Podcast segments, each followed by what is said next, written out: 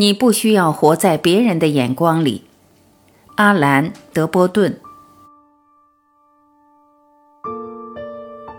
我们在这个世界上辛苦劳作，来回奔波，到底为了什么呢？所有这些贪婪和欲望，所有这些对财富、权力和名声的追求，其目的到底何在呢？难道是为了满足自然的需求？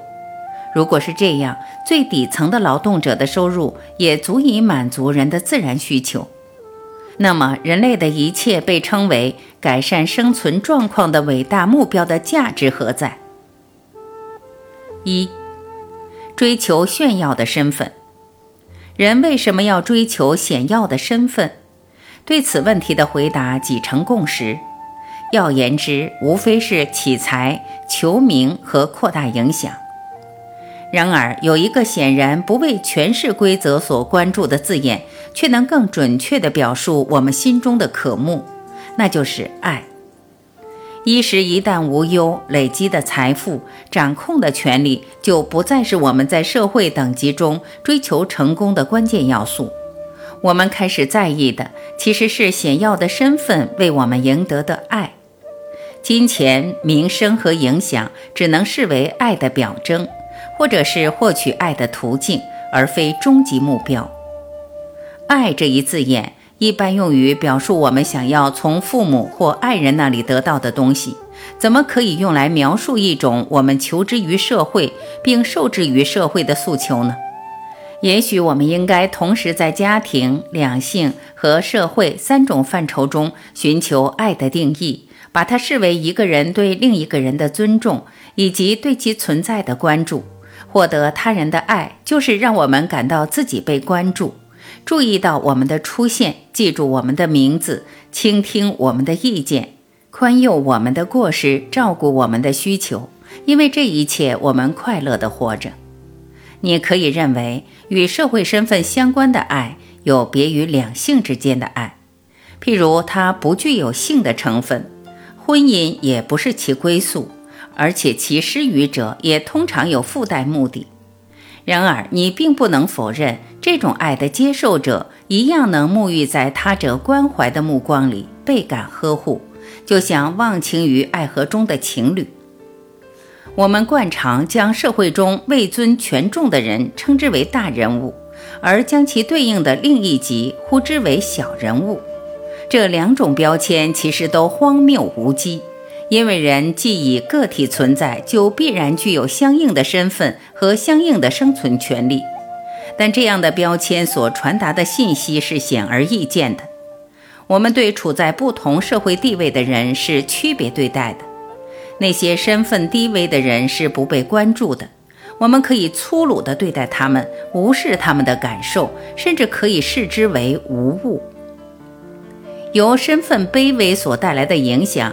不应该仅在物质层面上进行思考，他们的痛苦也很少，只是一种物质意义上的不如意。相反，只要能够维持生计，他们的痛苦就远远不止物质上的局限，而主要在于他们意识到了自己身份的低下，危及自尊感。只要不觉得羞辱，人完全可以长期过着艰苦的生活而毫无怨言。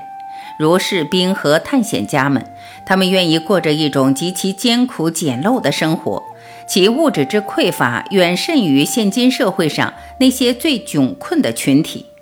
然而，他们能熬过一切的苦难，为什么会是这样呢？因为他们清楚自己受到他人的尊重。同样，由显要的身份所带来的东西，也不仅仅局限在财富上。一些非常富足的人仍孜孜以求地聚敛财富，尽管他们所拥有的已足够供其后五代人挥霍之用。如果我们坚持以理性的财务试点来分析他们，也许会对他们的狂热感到难以理解。但是，如果我们看到在积累财富的同时，他们其实也在赢取他人的尊重，我们就不会奇怪了。很少有人只是一味地追求高雅情趣，也很少有人只是单溺于奢华享乐。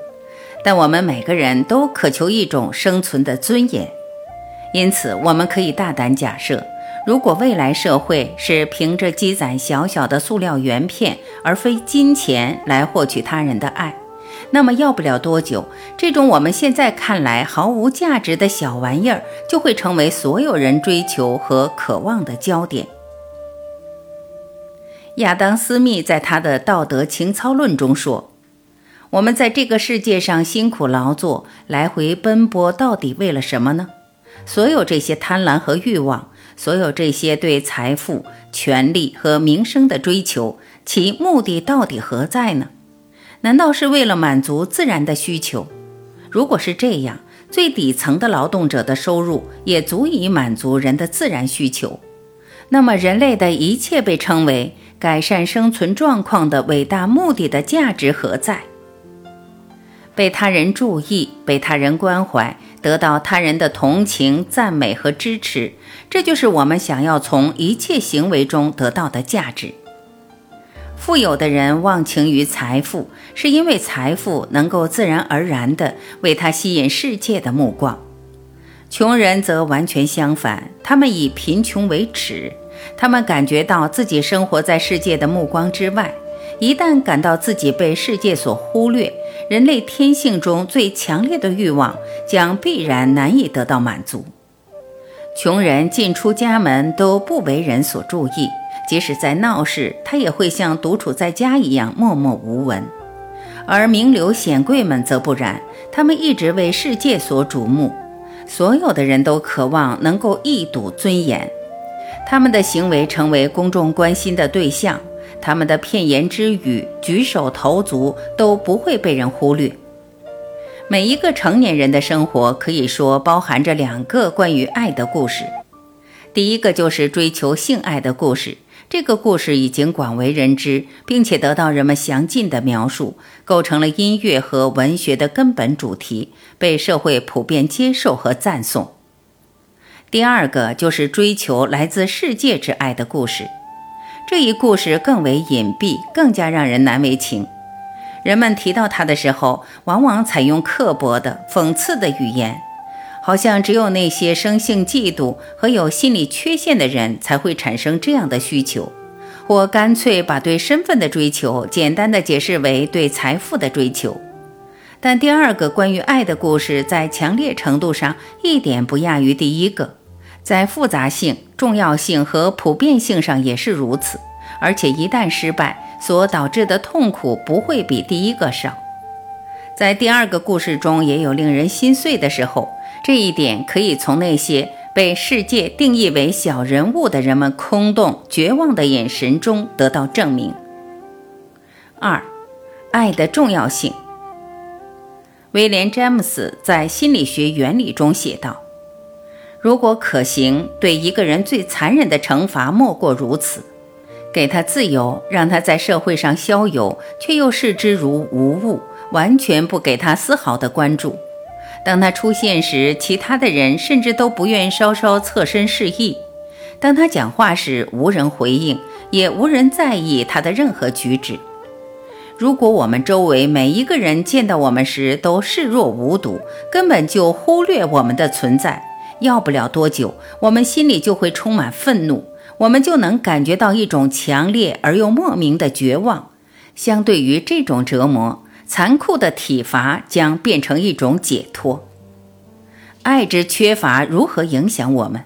为什么被人漠视能让我们如此愤怒、绝望，乃至最残酷的体罚对我们来说都可以是一种解脱？